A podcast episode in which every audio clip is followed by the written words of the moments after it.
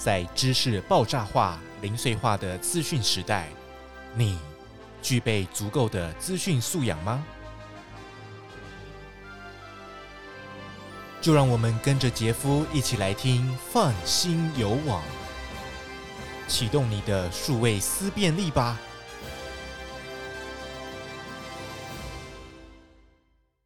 各位听众，大家好，欢迎您收听放心有网。那这是由教育部中小学资讯素养与伦理推广计划所推出的呃一系列 Podcast 节目啊。我们会邀请呃老师还有各个专家来跟大家分享与资讯网络素养有关的议题啊。那我是今天的主持人杰夫。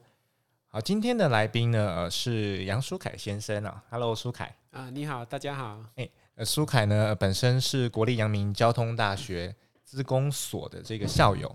也是我们教育部中小学资讯素养与伦理推广计划长期的一个技术的顾问啊。那今天呃邀请到舒凯呢，其实舒凯的背景本身就是与资讯有关了哈。对啊，对对。那、呃、想说来谈谈这个网络上假讯息的问题，因为在这个资讯爆炸的时代哦，人人都有可能受到假讯息的影响。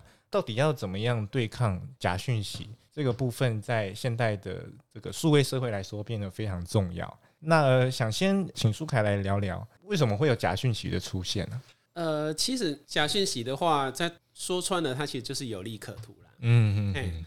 比如说，像你要想一个假讯息可以让很多人得利啊，比如说啊、呃，我今天如果推出一个商，我如果今天要推出个商品的话，我可能去编一些故事啊，编一些很感人的故事、嗯、啊，然后可能人家在众多商品之中，那我的商品就会特别被人家注意。或者是说我的商品它有强力的竞争者，那我可能就想办法去制造一些对它不利的消息。那虽然这些消息一时之间你很难去证实啊，那在这种时候，那消费者在有疑虑的情况下就不会去买对手的产品，这个是最常见的动机啊。好，那舒凯知不知道就是在发布假消息的一些手法比较常见的有哪一些呢？发布假消息的话，其实因为现在社群网络还有跟那个通讯软体啊，像 Line 那一些的话，那些是非常的发达，而且是人手一机，而且转发的时候非常快。所以目前那个可以说是，比如说像 Line 群主那些，算是发布假消息最快，然后散布也是最主要的的管道之一。嗯，呃，舒凯有没有在生活的周遭遇到一些比较特别的经验？就是可能因为受到假讯息的影响，比如说周遭的小朋友啊等等的，有 有吗？老中青都有，应该说每每天从那上面都会收个十几封有。嗯，有没有什么比较经典的案例可以跟我们分享？经典的案例最最常见的就是说，哦，常常会说什么啊，医生不知道的，医生不知道的。的秘密呢？啊，医生不愿意害怕你知道秘密啊。你只要吃这个吃那个啊，你那个癌症就会好啦，那个肿瘤就会消失啊。哦，这个这个真是每天都有，而且常常会有人很很热心的转发，然后你也知道他是好意，可是又又很无奈。嗯，他们其实都不知道，就是他们不懂得查证哦，一些长者啦。而而且很很有趣的话，就是说。以前一样的消息，你如果用嘴巴讲，然后用传单讲的时候，那他们就会觉得说啊，这个这宫格啦，这个骗人的啦，胡乱呐。对。可是当他用一种比较科技的方式传播的时候，哎、嗯嗯嗯欸，莫名其妙，那个可信度好像都大增了。这个部分真的是现在蛮常见的，我比较常遇到的啦。哦，就是我在前几集呃节目也有分享，就是我比较常收到的是那种罚单、超速罚单或者什么未系安全带。要怎么由多少变成多少？对，那个其实也是，那个都是常常有的事。讲到刚刚讲到科技的部分呢，其实这个又可以提到最近比较火红的一个技术，叫做声位技术 （Deep Fake）。因为苏凯本身是这个技术方面非常强啊，资讯背景出身的，可不可以请苏凯聊聊一下这个 Deep Fake 起源？Deep Fake 起源应该说它算是人工智慧的一个应用。对。那人工智慧这个题目很大啊，你如果专注在机器学习啊，就是让机器去学习人类的的技术或行为来来讲的话，你可以想象说，它就是把大脑去复制人类经验的方式，它把它做到电脑里面。嗯，那具体来讲，它真的在电脑里面产生了很多那种模拟的神经元啊，所以你只要一直喂资料进去，一直喂刺激给他，然后他就会把这个人啊，你给他的这个样本，他遇到这些事情的时候，他会怎么做，他会怎么处理，他就会把那个经验累积下来。那把这个东西用在画图上的话，像 Deepfake 的话，它就是比如说啊、呃，比如说我今天告诉你一个说啊，有一个人呐啊，啊，他的鼻子尖尖的，胡子翘翘的，请问你怎么画出来啊？啊，他可能就类似说找一用那个画家某一个画家的画法，嗯嗯嗯，他把他的画法一直输入进去，所以最后就变成说，你电脑你只要告诉他说啊，这个人鼻子尖尖的，胡子翘翘的。啊，脸长得像美牙啦，那 你就会 你就会画得出来。这个就是很常见的那一些什么啊什么啊什么呃某某，比如说把人变性别啦，把人脸变性别，或者是把卡通脸变成真人脸，都是这是这些的应用。那 Deepfake 的话呢，它有一点不一样的是，它是把某人的照片喂进去，然后让电脑去学会我怎么样抓住这个人的特征，比如说这个人的眼睛特别的小。啊，可能那个嘴角特别的怎么样啊，或者是说他在做他在讲话，那做某些表情的时候会有一些呃很特殊的表情特征，比如说他讲话的时候嘴角会抖啦之类的。那他分析这些照片之后，他就想办法把这个话术这些特色的经验，再把它录下来。那之后你再给他另外一个人，你给他另外人的照片，那他就有办法把这个人的这些特征，那再画在其他的影片上。所以，比如说，可能像常见的影片，就有之前就有人做过实验，是啊，你看到一个影片，结果是川普在骂奥巴马啊，哎，对对，可是人川普根本没有说过这些话，可是呢，这个人呢，他就是用很多川普的影片去去训练这个人工智慧，然后所以人工智慧就知道我要怎么样画出川普讲话的时候他的眼神啊的，或者是这些表情特征，他最后把它套在。另外一个演员，另外一个演员，他真的演出来的的影片上的时候，你就变成说是川普来演出那个演员在做的事情。不过我很好奇的是说，这个技术的出现，它原先的目的到底什么？应该不是这种政治上或是其他有利益的目的吧？它其实最最单纯只是一个，就是一个学术研究啊，然后一个学术研究的成品。那但是呢，他他做了一件事情，就是他把他的软体工具完全。公开来，公开下载，然后任何人都可以拿去使用。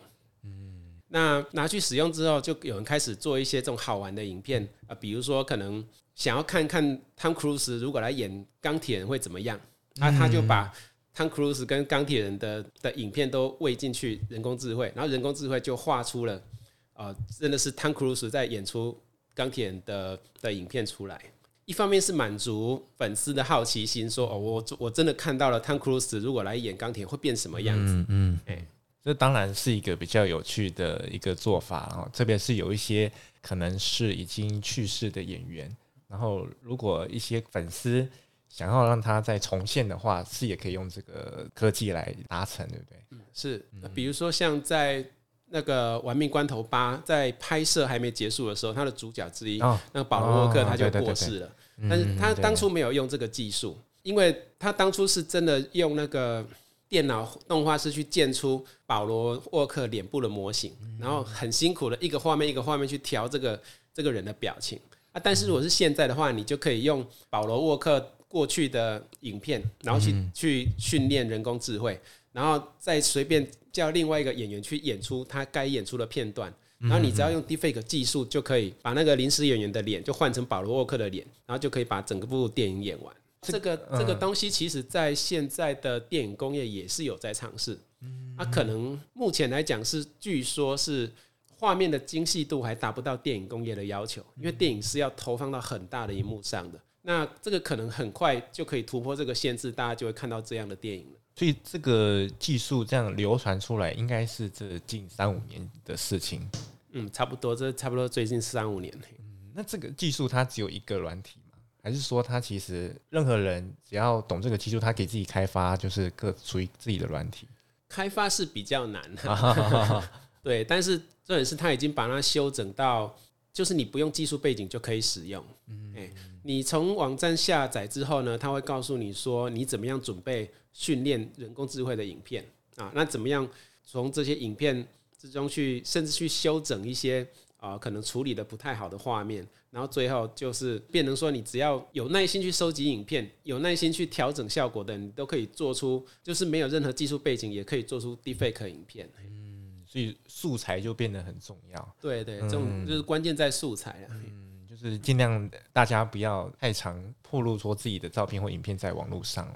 对啊，因为因为 deepfake 这个东西，它需要的是你这个被伪造的人哈，他各种角度的影片的那个照片，对对，当然是可以从影片里面截取出来的照片啊，而且当然解析度越高越好。那最常你想最常会有这种。高画质素材在网络上流传的人呢，大概有两种，一种就是明星，嗯，嗯，一种就是网红，嗯嗯，所以这两种人也是 最最常受到 deepfake 危害的人。嗯，那这个就法律上来说啊，使用这个这个这类技术这些软体是合法的。嗯，其实很多人会误会说什么 deepfake 无法可罚这一这一类的事情，对，对，对啊，我觉得这个其实有时候是。媒体有时候断章取义哦，OK，因为其实不管你是不是 deepfake 的东西，你基本上你去做这些事情的话，你都会触犯一大堆什么，比如说侵害肖像权呐，嗯啊，侵害某人的肖像权，然后侵害素材创作者的智慧财产权呐。那你如果演出的是那种伪造的的情境的话，那你可能又会触犯一些。什么？比如说造谣的那那一些罪啊，什么公呃公然侮辱啦，或是诽谤啦。那除此之外的话，你如果又涉及色情的话，你本身就又会触犯什么妨害秘密啊，啊那个什么散布猥亵物。所以其实不管有没有 deepfake 技术，嗯、这些罪都一直都在。嗯、那差别在于说，就法律上来讲，这些罪大部分是所谓告诉乃论，嗯、就是受害者。我是受害者，然后我要告这个人，然后这个罪才会被拿出来审。那所以这里面是公诉罪的，差不多就只有那个散布猥亵物罪。那所以这个绝对不是媒体所说的什么无法可罚这种事情啊。所以这个衍生出来的问题，法律问题其实很多。对。不过这个可怕的是哦，这个技术这么高超，嗯，我说可怕的是说我们很难去分辨它到底是真的还是假的，有没有一些管道或是哪一些网站哦？当然除了以图搜图这个部分，那可是影片的话，要怎么样去分辨它有没有经过这个合成或是改造嘞？嗯，其实是不是很难？有没有一些现在有没有一些软体，就是可以反过来，就是把影片丢进去，它可以告诉你说这个影片有没有经过处理过的这样？其实。有啊，而且甚至像，据说像 Facebook 那些公司，它也一直在开发，它要自动去判断说某个影片是不是经过伪造。诶，那有一些影音平台，它也会主动去拒绝说，它认为是 Deepfake 产生的影片。啊，不过最主，但是我觉得这个东西靠目前来讲，靠自动化的的程度还比较难一点，因为其实最主要目前呐，目前最主要的依据就是。影片就是画面是否自然？那什么叫画面是否自然呢？比如说像 Deepfake 的话，它目前为止最大的破绽就在于说，它毕竟是拿两个不同时空、时间、光源、背景拍下来的东西，硬把它合成在一起。嗯，对。所以它一定会产生某一些破绽。第一个就是啊，比如说眼睛不自然。好，我明明我明明眼睛是往左看，甚至是没有眨眼的。但是我把它我把它合成到一个往右看的影片上，那你你就觉得这个眼睛怪怪的，而且因为它的素材来源如果是照片的话，我我们我们很少说照片会是那种闭眼睛的照片的吧？啊，我们看到闭眼睛的照片就会说来来来重新拍一张，嗯嗯，对啊，所以也导致说你会发现那些 deepfake 的影片。很，它里面人几乎都不会眨眼睛，然后有一有一些他会，有些他会硬把眨眼睛这个动作用后置啊，影片后置做进去，可是你还是会不自然。嗯，那还有就是说，因为它它这两个素材毕竟是不同光源下拍摄的，所以它它为了要消除这个说脸脸部看起来不太自然，嗯嗯，所以他会把那个脸给它类似美颜化，嗯，所以你会发现那些 deepfake 的出来的影片。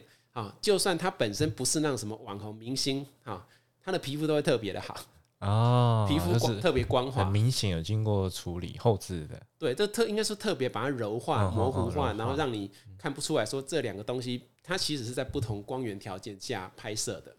这两个算是用肉眼可见最最主要的的特征啦。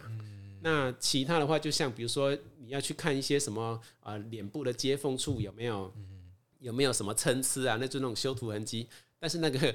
你真的要把照片放到很大很大才会去看，太 detail 了。对对，那个一般人大概也不会去做这个事情。嗯大部分大部分的影片，大概你看他的眼神、看他的眼睛，或是他的皮肤，大概八九成都可以看出说他是不是 deepfake 假造的。嗯，所以透可以透过这个眼神，然后他的一些。色泽吗？皮皮肤色泽的色泽的话，应该说色泽是不是有没有像类似柔焦啊？对对。那眼神的话，就是让你用眼神去确认他是不是对的人呢？嗯，确认过眼神嘛。但是您说这种反向的这种搜寻的城市，大概目前还在开发当中。影片对影片的，嗯哼，倒是没有来比较难。比较知道就是图像的部分是有。图片以图搜图，在于找出那个以图片为主的。假新闻这个算是非常有效的啊，但是影片查影片的还是比较少，所以这个部分呃真的是非常可怕，在现在的这个社会上，大家一定要特别留意。那今天的节目啊，主要是从假讯息开始谈了哈。那呃，如何辨识假讯息呢？当然有几个方法可以提供给听众朋友。那第一个就是要对标题保持怀疑的态度，如果这个标题太过于令人震惊或是难以置信，那就有可能是假讯息。那再就是要仔细查看网址，许多这个不实的报道呢，都会伪装成真实的新闻来源。那可以自己输入网址，或是呃设定我的最爱等等，前往这个信任的媒体或者是这种国家官方网站，那查询这个讯息的真伪。那再来当然是也是很基本的，就是确认新闻的来源。啊，确认这个来源是不是你所认识的或是知名的媒体所提供的。如果是不熟悉的单位或媒体，那也请查询这个单位或媒体的介绍，好，再来对这个消息来源下判断。奇怪的排版呢，也可能会是假讯息的一个一个因素啦。许多不实讯息的网站都可能有词语拼写错误或者是奇怪的排版等等。啊，那再来就是可疑的图片，就是刚刚讲的，有可能运用到 Deepfake 技术。啊，然后或者是说这个影片、啊图片甚至跟这个讯息是无关。所以也可以呃把这些呃可疑的图片放在搜寻引擎上来寻找这个来源。再来就是检查日期，呃，如果你出就发现有这个不合理的时间，或者是时间已被篡改了，那这个部分也要多多留意，它有可能是假讯息。然后如果呢你发现自己成为 Deepfake 主角，有几个的步骤可以提供给各位听众朋友。第一个就是先冷静。一定要先冷静下来，再来就是截图存证，然后呃有几个申诉的管道。那呃这边我可以推荐这个 iWin 的网络内容防护机构，